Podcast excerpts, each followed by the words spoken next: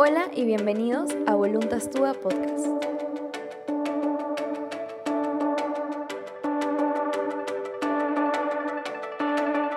Bienvenidos todos a esta nueva semana de Voluntas Tua Podcast. Hoy es un tema muy, creo, esperado y que, que se dejó un poco abierto en el podcast que tuvimos sobre amor cristiano, que es ese tema sobre relaciones y castidad. Entonces, para hablar de eso hoy, tengo a dos amigos que son y Ross. Bienvenidos chicos, muchas gracias por estar conmigo hoy día. De verdad que es, es una bendición poder tenerlos aquí. Entonces, eh, ya para empezar, quiero que me cuenten más o menos cómo empezó su relación hace muchos años. Hola chicos, ¿cómo están? Gracias a ti, Vale, por eh, invitarnos a, a, formar parte de este podcast tan interesante. Eh, yo creo que, como lo dice Estefan, es un, es un tema súper importante y que muchas veces no se habla, ¿no? Que es un tema tabú eh, porque nos saca de nuestra zona de confort em, y es un tema que muchas veces nos hace como que tambalear, ¿no? A la hora de, de hablarlos, pero que es súper importante y que es necesario que todos eh, podamos escuchar, no desde un punto de vista de perfección, sino desde un punto de vista de todos somos humanos y es necesario que sepamos cómo manejar parte de nuestra humanidad, ¿no? En donde entran pues las relaciones, en donde entra el amor, en donde entra la sexualidad y qué importante es poder conocer cada uno de estos ámbitos para poder tener una relación plena, ya sea con una pareja o ya sea contigo mismo. Eh, hola Valeria, ¿qué tal? Rosy y yo vamos nueve años de relación, comprometidos desde diciembre. Eh, muchas gracias por invitarnos a hablar sobre este tema que es súper importante. Nosotros, de hecho, venimos viviendo gran parte de nuestra relación en castidad.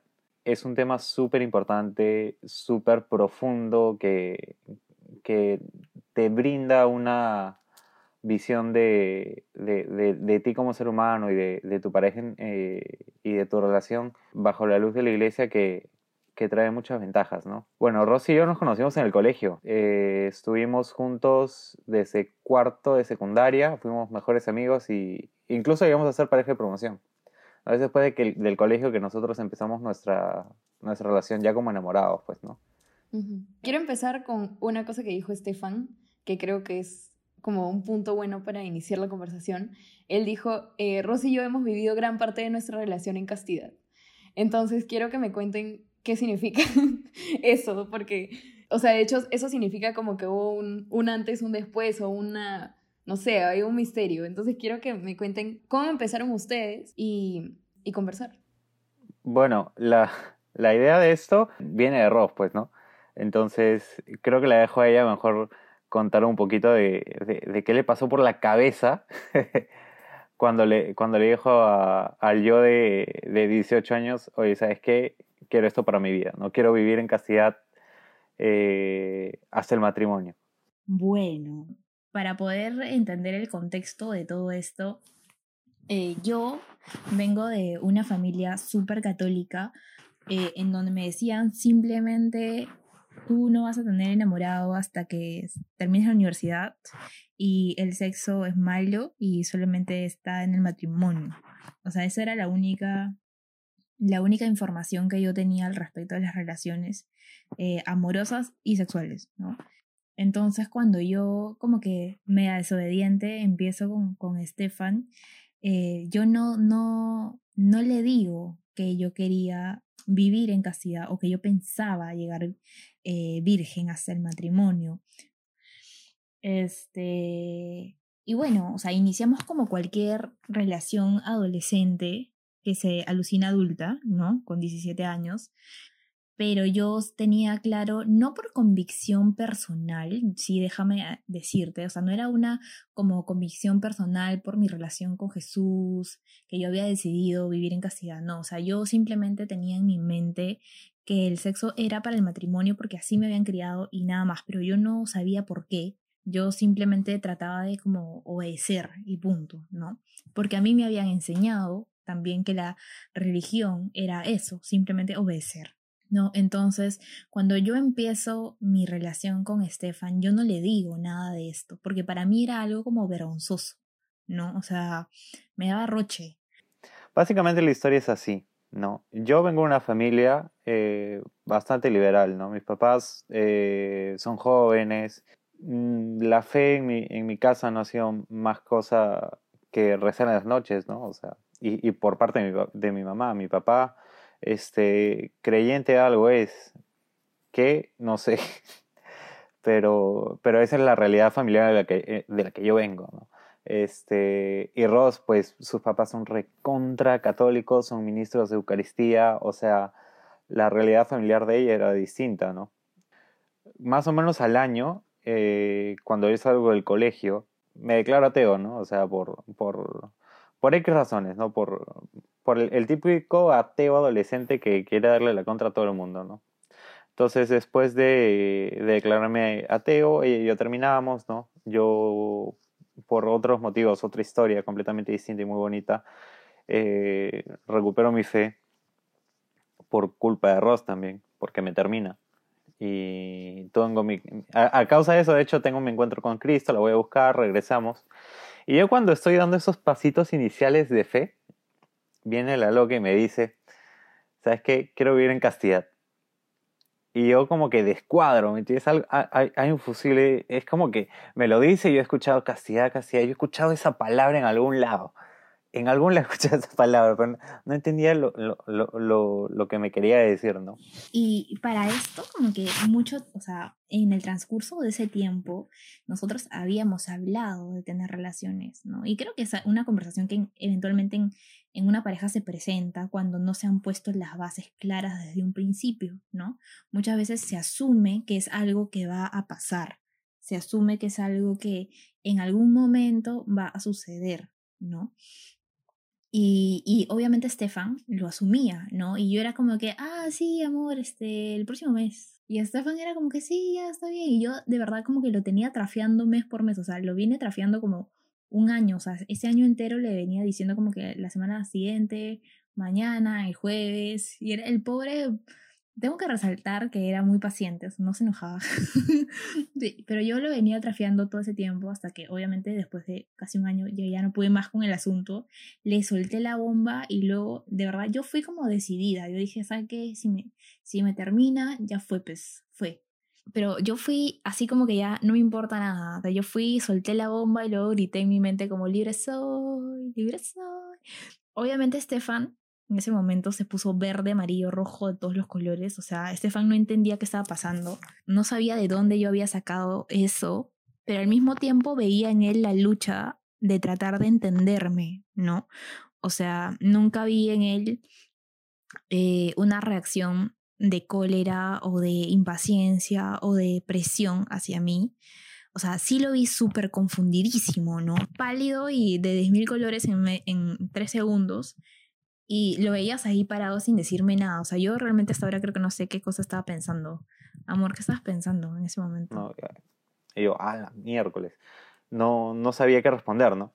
O sea, dije, brother, esa palabra nunca había, nunca había entrado en mi radar, ¿no? Nadie me lo había dicho ni, ni, ni nada, ¿no? Pero, bueno, yo vengo a una casa donde a mí me enseñaron a respetar, pues, ¿no? Entonces dije, bueno, ¿sabes qué? No pienso así, pero, pero ahí tu, tu decisión, ¿no? Yo no te voy a presionar a nada, a, a nada, yo estoy contigo porque te amo, no por, por, por, por tu cuerpo, ni, ni, ni, ni ninguna de esas vainas. Mentira, pues.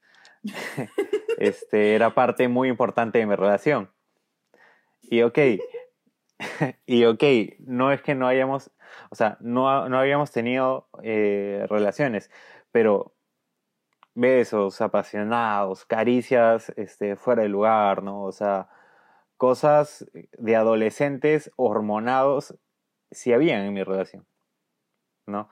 Entonces, este, siendo, siendo, siendo sincero, pues, ¿no? uno tiene 18 años, es adolescente, viene una, de, de, vivir en el mundo y, y, son cosas que, que, que, los chicos hacen. ¿no? Eh, más adelante eh, ahondaremos en, en, en, ese tema, pero más o menos por ahí va la historia. ¿no? Este, entonces, así, de la noche a la mañana, Ross me suelta la bomba y yo, yo descuadro un rato, le, le dije, ¿sabes qué? Voy a pensarlo, voy a evaluarlo. Eh, yo decidí respetar su decisión y, y bueno, ahondar un poquito en el tema, pues, ¿no? Porque si es, si es algo que ella quiere para su vida, pues lo mínimo que puedo hacer yo es interesarme un poquito y ahondar.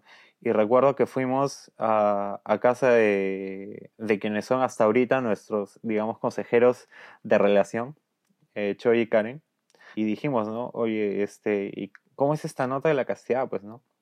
Y nos dimos cuenta de que eh, para, para empezar a practicar vivir en castidad teníamos que hacer ciertos sacrificios, pues, ¿no? Dejar de lado todos esos eh, besos súper apasionados y, caricias que buscaban otra cosa más que demostrar afecto, ¿no? Entonces, eh, ¿qué es lo que pasa cuando ella y yo vamos a, a empezar, tomamos la decisión de vivir en castidad? Porque a mí me llama mucho la atención y digo, bueno, ok, eso es lo que ella quiere y yo estoy dispuesto a hacerlo por ella, pues, ¿no? Tengo una pregunta que creo que muchas personas se pueden hacer en este punto, ¿no?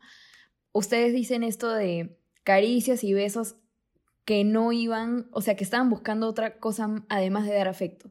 Entonces, a ver, normalmente la gente piensa, pero ¿y qué tiene de malo? O sea, ¿por qué? No sé, ¿por qué evitar eso si igual no estás teniendo relaciones? Entonces, o sea, creo que normalmente entran como en ese, en ese conflicto. Claro. De hecho, es un tema muy, muy espinoso de, tocar a quienes, quienes recién están escuchando ese tema, ¿no? Mucha gente piensa que castidad se, se, se ciñe nada más a la parte sexual, al no tener relaciones y se acabó, ¿no? Pero es mucho más hondo y más profundo.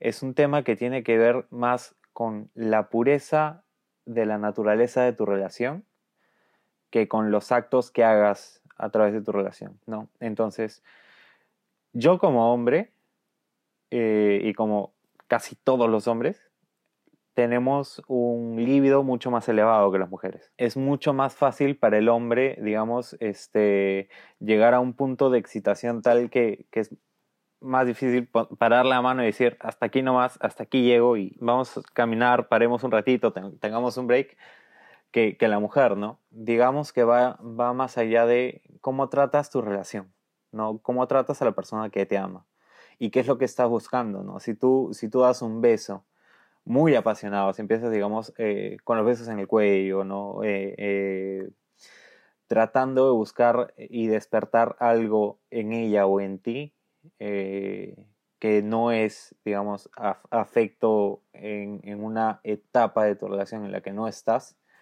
no estás viviendo la castidad porque no estás cuidando la pureza del corazón de la persona que estás, que estás amando o dices amar. Y no estás cuidando tu corazón, la pureza de tu corazón. Es más, estás acercándote de la manito hacia el fuego. Digamos que es como abrir puertas, ¿no?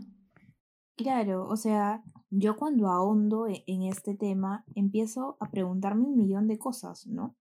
Porque yo en ese momento sentía que realmente amaba a Estefan, o yo creía, ¿no? Luego me doy cuenta mucho más adelante con todos los años que tenemos, que Estefan y yo nos hemos empezado a amar como a los cuatro o cinco años, ¿no? Amar de verdad, ¿no? En ese tiempo estábamos enamorados, estábamos eh, muy ilusionados uno con el otro, pero yo sentía que lo amaba, que lo quería muchísimo y yo no entendía por qué no podía hacer estas cosas con él, ¿no? Y la única información que yo recibía era no se puede, no se puede, porque no debes, porque no, y porque no. Y yo decía, pero ¿por qué no? Pero ¿por qué no? Si, si yo lo quiero y si él me quiere y no hay nada de, de sucio en el asunto de querer. Entonces, como bien Estefan lo dice, eh, nosotros recibimos una charla y es la primera vez que yo escucho la, eh, la palabra castidad envuelta en un significado de amor y envuelta en un significado de, de pureza. Yo decía pureza que, yo pensaba que pureza y santidad tenía que ver más con, con levitar, ¿me entiendes? Yo me imaginaba como, como alguien que, no sé, pues tú veías como por ahí flotando entre las rosas, ¿no? Y yo decía, definitivamente yo no me parezco a esa gente y lo veía muy, muy, muy, muy lejano. Yo, yo sentía que yo no encajaba con ese concepto de pureza y de santidad, mucho menos en una relación porque yo sentía que eso iba a opacar mi esencia como persona, ¿no? Y lo veía muy lejano. Entonces, cuando yo escucho que las relaciones tienen que ver con castidad y que no simplemente es no tener relaciones sexuales, sino es cultivar el amor en una relación, ya sea con tu pareja o ya sea contigo mismo, eh, cultivar el amor verdadero para poder llevarlo a futuro y que sea fructífero, yo digo, a la miércoles, ¿qué es esto? Entonces, si, si hay algo que yo realmente quería en ese momento, era que nuestra relación eh, realmente tuviese un futuro, ¿no? Y un futuro bueno. Entonces, cuando yo escucho este concepto de castidad, escucho este concepto de, de pureza, yo digo, yo quiero algo así. Y más porque entiendo que es algo que todos podemos lograr. Y en esa charla me dicen, oye, sí, manjas, y puedes ser santa con tu pareja, y puedes ser santa con tu novio, con tu enamorado, contigo mismo. Y yo dije, bacanazo. Entonces yo quiero averiguar más de esto. Y como bien lo dice Estefan, buscamos esta pareja y empezamos como con nuestro bombardeo de preguntas, ¿no? Y entendemos una vez más y nos confirman de que, de que la castidad es la búsqueda del verdadero amor a través de la expresión de nuestros cuerpos. Y nos dicen, oye, mira, escúchame bien, tu cuerpo no es algo malo, tu sexualidad no es algo sucio, no es algo que tú tengas que esconder, no es algo que tú digas, ay, qué cochino, por Dios. Es algo bueno y es tan bueno y está tan bien hecho que vale la pena cuidar cada centímetro de ello. Es que nosotros tenemos, valga el cliché de la frase, tenemos un diamante con nosotros. ¿Y a quién se lo entregamos? ¿Se lo vas a entregar al de la esquina que no tiene ningún conocimiento de lo que es el diamante? te va a dar 50 céntimos por tu vaina. Y, y luego lo va a tirar, o sea, porque no entiende.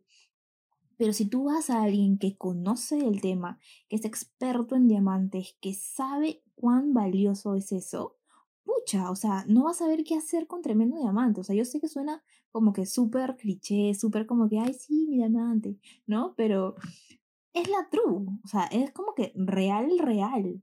O sea, tu cuerpo, tu sexualidad, eh, tu capacidad de ser fecunda o fecundo, eh, es algo, es un don, es increíble, o sea, es algo maravilloso, es algo que, que realmente cuando lo entiendes dices, ah, la miércoles, o sea, he tenido esta cosa tan increíble todo el tiempo y esto tan increíble soy yo. Sí, de hecho, lo que dice Rosa es, muy cierto, ¿no? O sea, teniendo nosotros una teología, una filosofía tan rica como es la teología del cuerpo de San Juan Pablo II, es eh, increíble que todavía hay gente que se escandalice al momento de hablar de sexualidad humana eh, bajo la luz de la iglesia. Hay una analogía que a mí me gusta mucho comentar cuando hablamos de ese tema, ¿no? En los años 60, en plena revolución sexual, ¿no? Con, con los hippies y toda esta gente media loca, media quemada, hay dos figuras muy importantes, ¿no? La primera viene a ser Hugh Hefner, el, digamos, creador de la revista Playboy, que coge la pintura más bella del universo, que es el, cuerpo humano y la sexualidad humana, y la arruga, ¿no? La, la destroza, la esconde y te la muestra así arrugada y, desastrosa y, digamos, eh, coge, un, coge el marco de la pintura más, más linda del mundo, lo destroza, este, la pintura la arranca y esa, eh, esa pintura arrancada encima la arruga y te muestra lo feo. Y te dice, mira, mira, esto es bueno. O sea, esto es eh, tu cuerpo, esto eres tú. Y te lo muestra y no solo te lo muestra, sino te lo restriega en la cara. ¿Ya? Y al, a la par tienes a este otro padrecito polaco que coge el, el lienzo arrugado, el lienzo pisoteado, el lienzo y ve la pintura más grande jamás hecha, el hombre, la, la, persona y la sexualidad humana. Le da la vuelta y se la muestra al mundo y le dice, esto es lo que eres tú. Esto no es malo, esto es algo bueno, esto es algo santo porque esto es algo que ha hecho Dios. Y te lo muestra ante la luz de la iglesia y revela la belleza de la obra del Señor. Eso es la teología del cuerpo de San Juan Pablo II.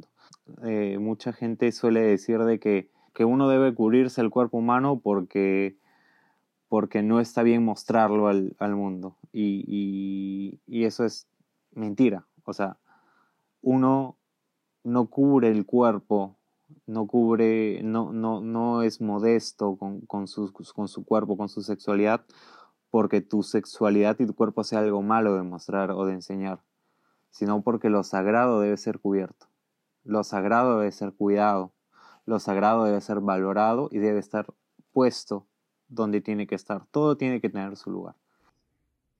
Entonces hasta acá tenemos que ustedes entendieron qué era la castidad realmente y que era como una puerta que se les abría y descubrían algo nuevo, pero me imagino que del, o sea, del entender y del proponerse vivir en eso, a los años que vinieron después hubo una lucha y un, o sea, no es que, ah, ya, vivamos en castidad, listo.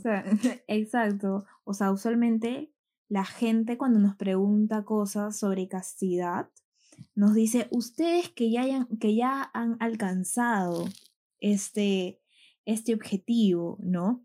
Y siento que la gente muchas veces cree que la castidad es algo que tú llegas a la meta y llegaste y hablas como que desde tu pedestal de arriba para abajo. No es que fue difícil, es difícil. No es que fue una lucha, es una lucha. La castidad no es un no es una meta que tú llegas un día, no es que yo tomo la decisión hoy día y a partir de mañana o a partir de este momento soy la persona más casta del universo y levito permanentemente. O sea, nada que ver. Es como abrirle la puerta a un universo paralelo en donde tú alucinas que sabes en lo que te estás metiendo y en definitiva no tienes la menor idea.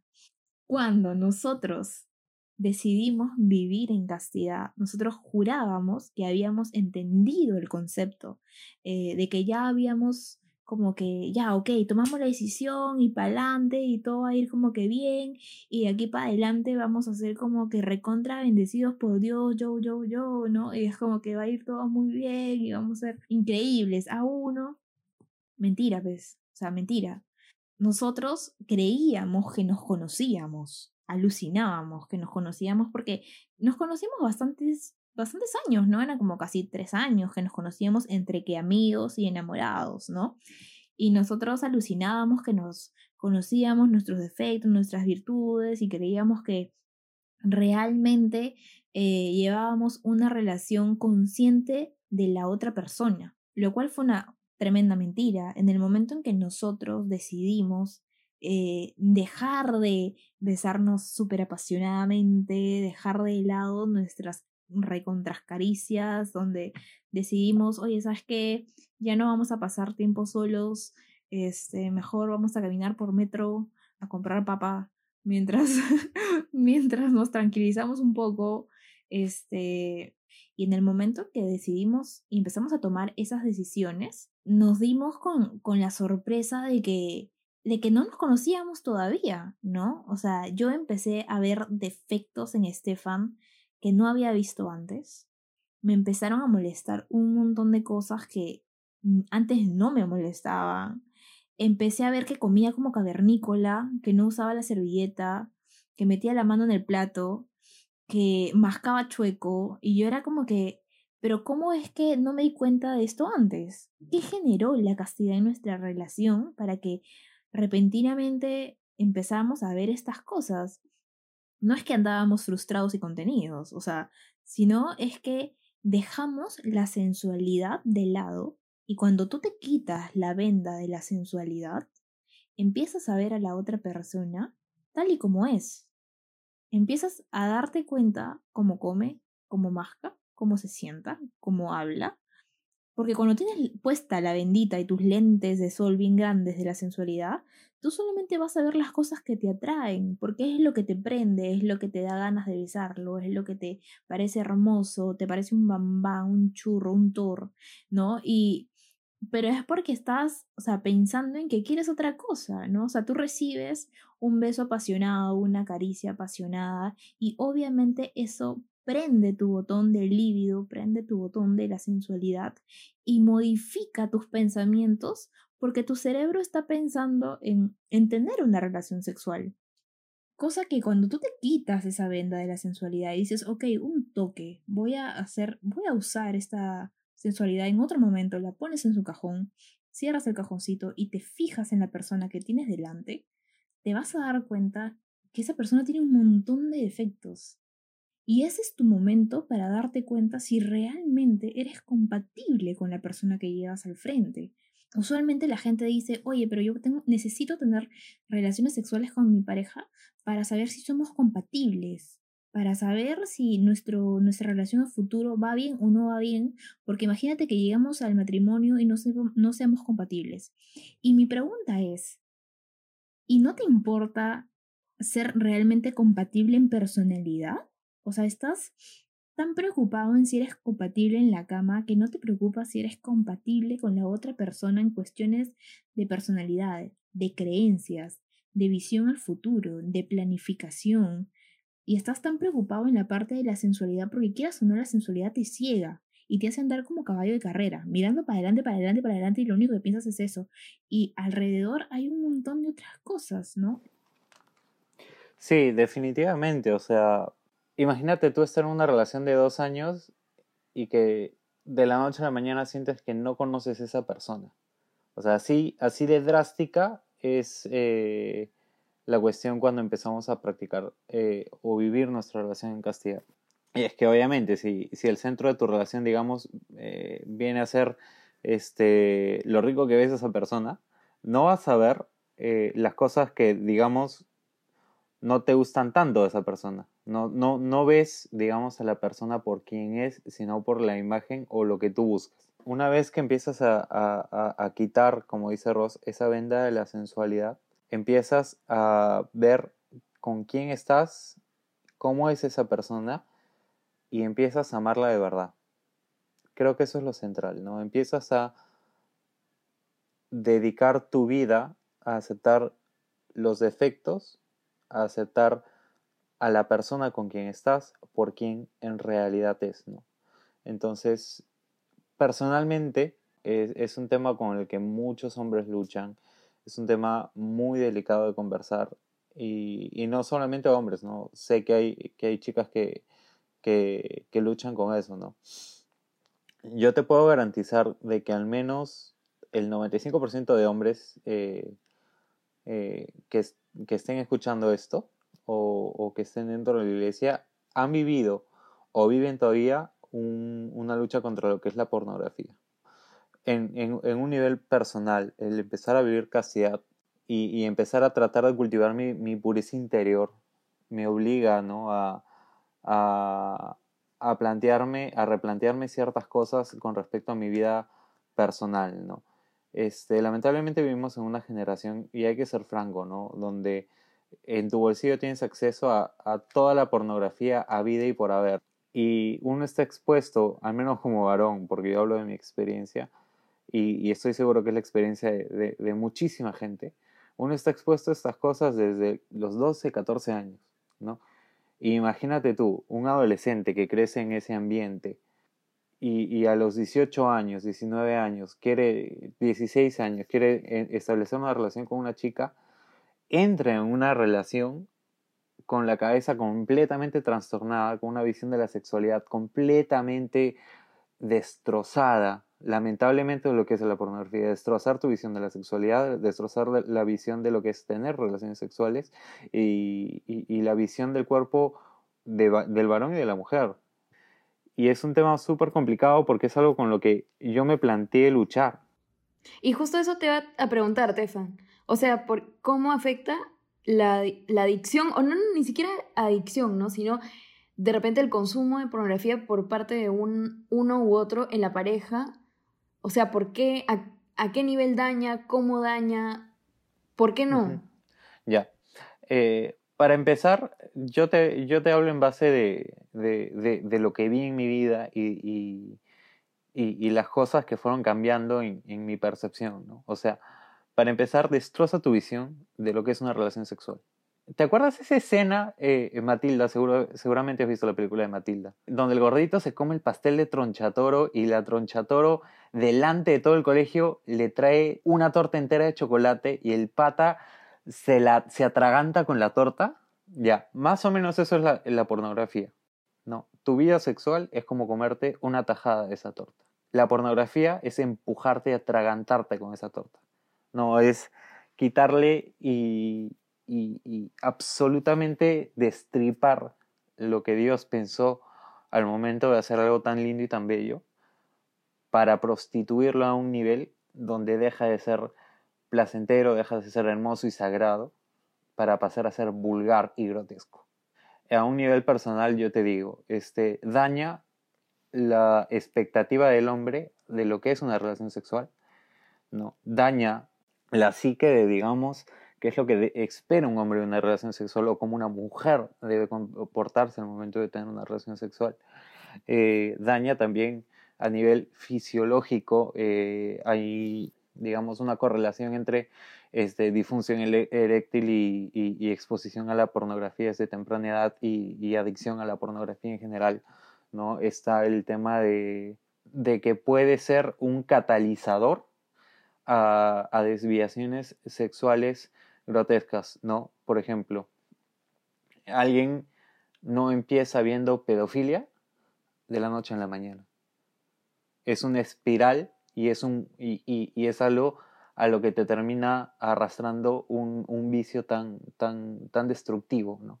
Y, y, yo te digo, o sea, todo hombre que, que vive la castidad como virtud y quiere practicar la castidad como virtud, va a pasar por un proceso sanador y, reconstructivo de su propia sexualidad y de cómo ve la sexualidad humana y de cómo ve a las mujeres.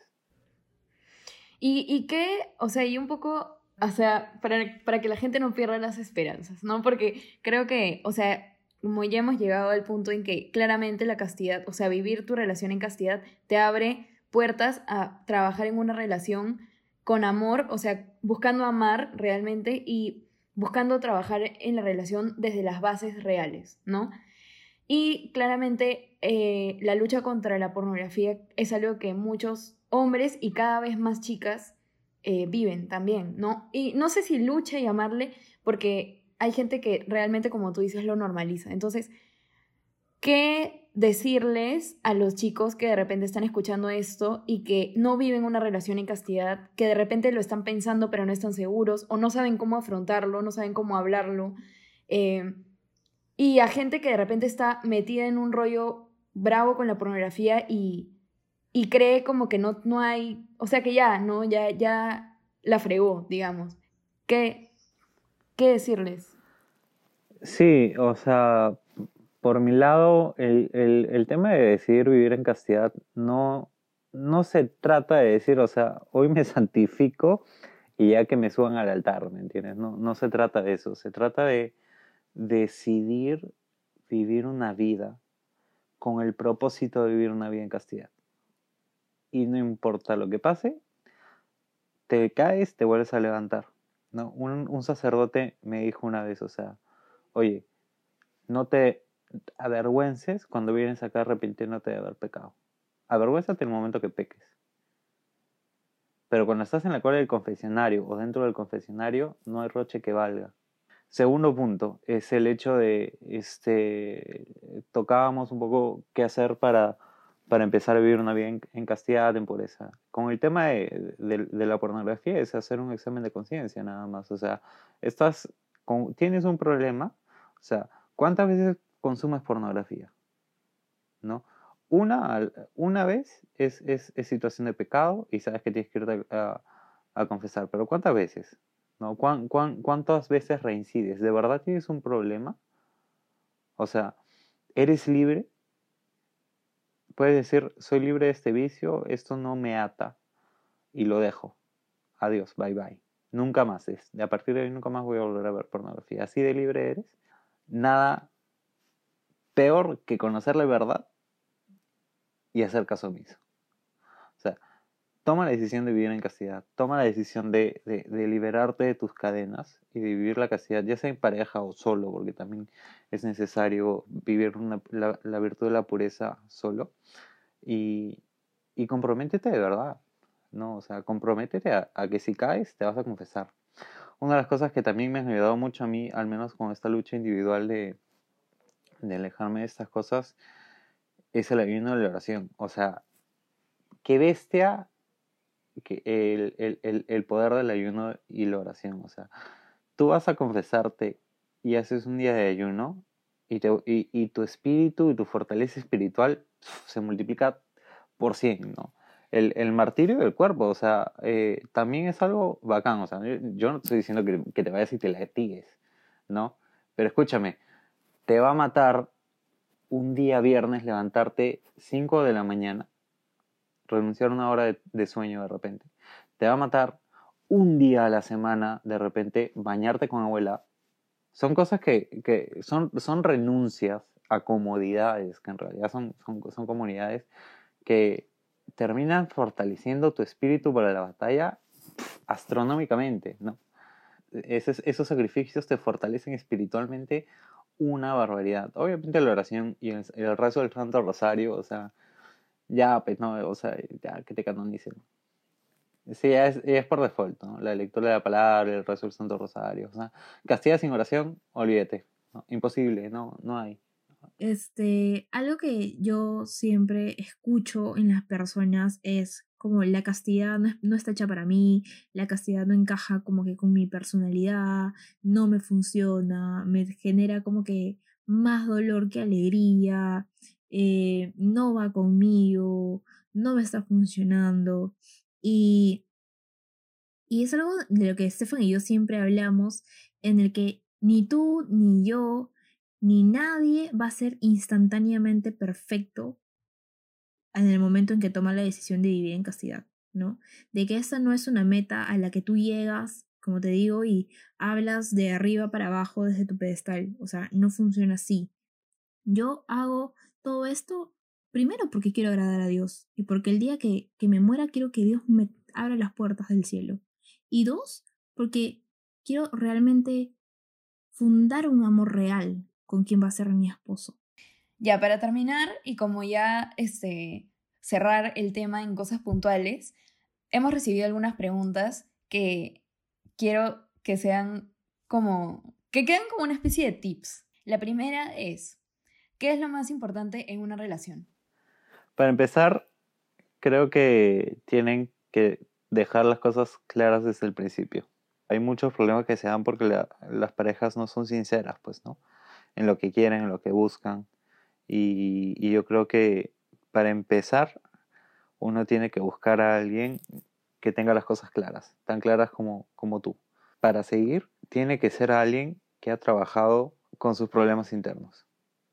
O sea, si tú te la vas a pegar de superhéroe, como todos nos hemos pegado en algún momento, y, y tratar de arreglar la vida a alguien, este, vas a sufrir.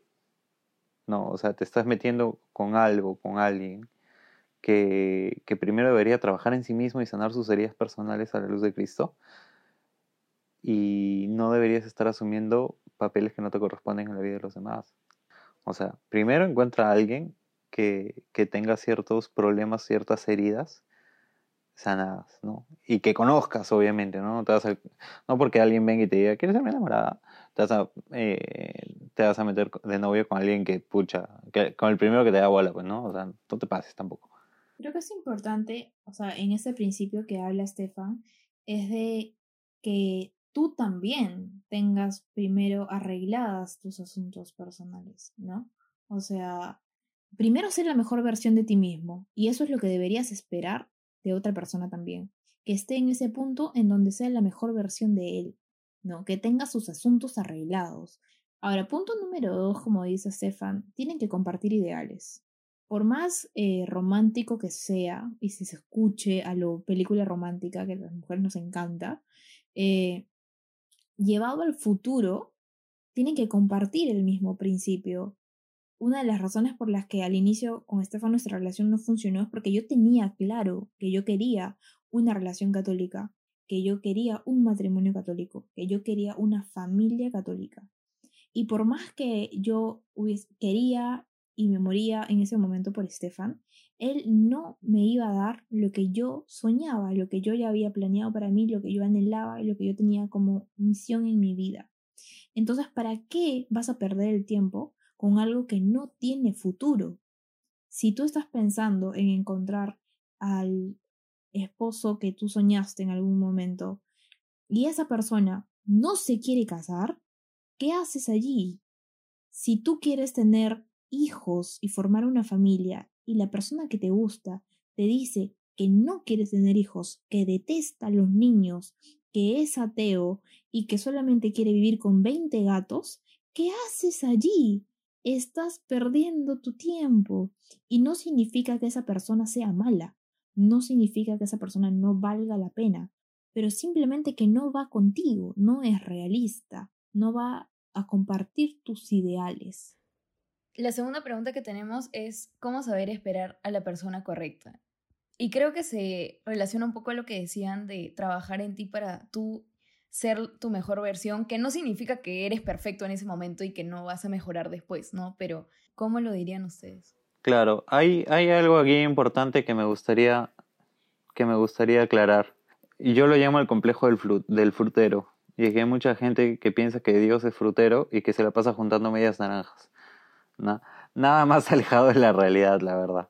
O sea, ese concepto de que existe una persona especial para ti, que esa persona especial mente hecha para ti, a, tu imagen y semejanza, te la vas a cruzar en algún momento y, y, todo va a ser colores y, y arcoiris y unicornios. O sea, es falso y deberíamos dejar de promoverlo. O sea, es teológicamente incorrecto el hecho de que Dios cree una persona para ti, solamente para ti. ¿ya? Y si esa persona no quiere estar contigo, está condenada a pasar la eternidad con alguien que no tiene que estar, con quien no quiere estar. O sea, y si esa persona, eh, por, por, el por, el ejercicio de libre albedrío de, de, otra persona, eh, fallece, ¿tú te quedas solo por el resto de tu vida? O sea, vas a hacer una media naranja que se va a terminar pudriendo porque mataron a tu otra media naranja. O sea, no, no, no es verdad, no es compatible. O sea, lo que uno tiene que hacer para escoger a la persona correcta es lo que hemos dicho, ¿no? O sea, pero es importante también eh, orar por ella. Y si bien es cierto, yo digo, no es que Dios haya creado una persona especialmente para ti o que hay una persona que se calce exactamente con tus defectos y tus virtudes. Lo que uno tiene que hacer, y, el, y la mano de Dios se ve en este momento, ¿no? En, en el momento en que Dios pone personas en tu vida, pone eh, en, a, a tu disposición hijos e hijas de Dios, y uno cuando quiere cortejar a una de las hijas de Dios, lo pone en oración, Y, le pregunta a Dios, Dios, ¿esto está bien? ¿Esto es para mí? ¿No? Y, una vez que uno tenga la respuesta de Dios, pedirle permiso de, cortejar a su hija o, estar con su hijo, ¿no? Si, si a ti como hombre te llama la atención una de tus hermanas de comunidad, alguien que conociste en la universidad o algo, brother, ponlo en oración, ¿no? Y, y atento a los designios del Señor, ¿no? O sea, si el Señor te dice eh, a través de tu oración o a través de, sus grandes señales, hijo, eh, mándate, bueno, hazlo, ¿no?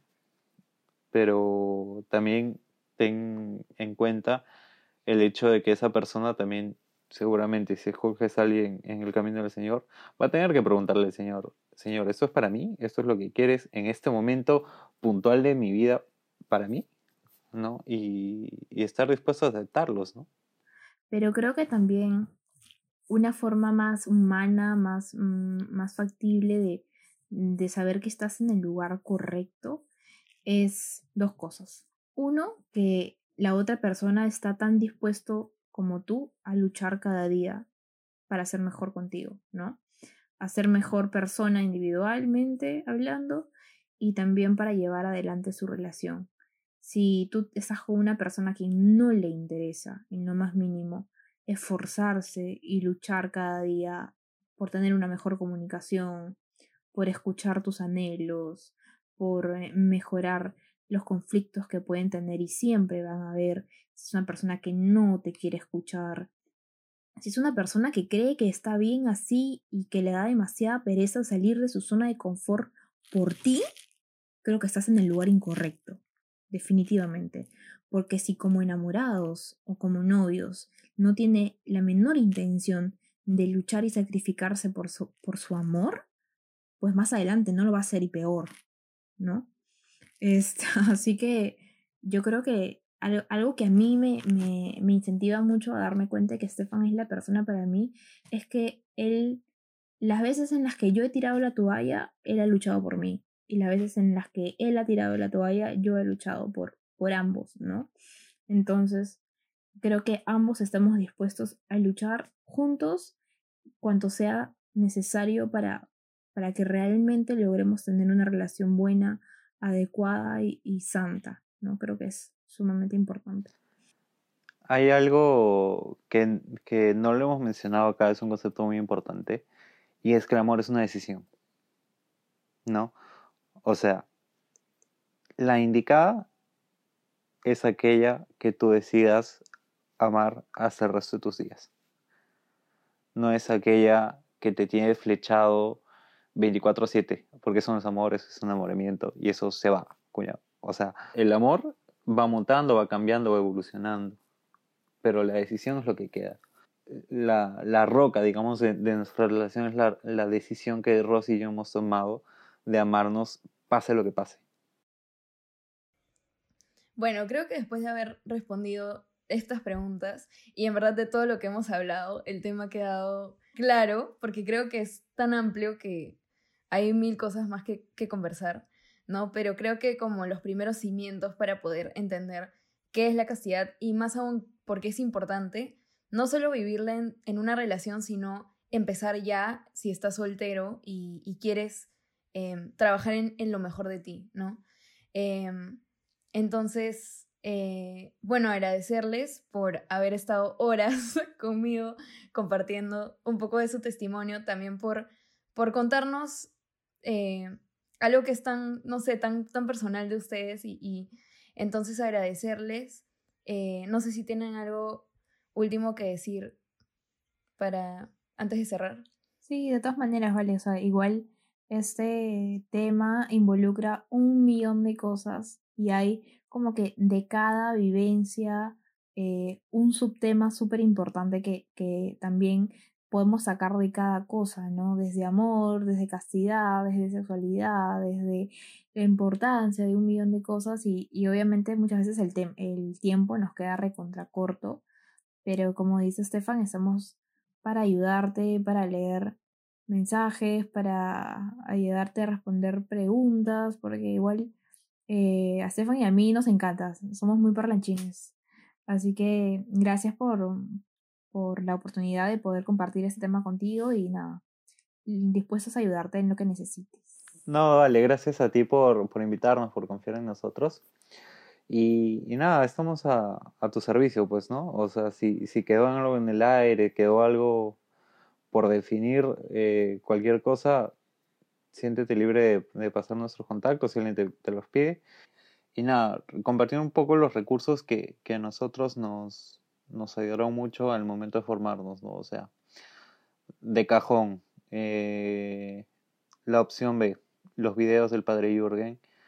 Uf, si nosotros hemos hecho un mal trabajo en explicar esto, el padre Jürgen, que en paz descanse, dedicó gran parte de su vida a, esta misión y, y, nada, es un tesoro de verdad, que está, los pueden encontrar en su canal en YouTube. Sus libros son excelentes. Mencionábamos un poco los libros eh, de masculinidad pura, hay feminidad pura y amor puro.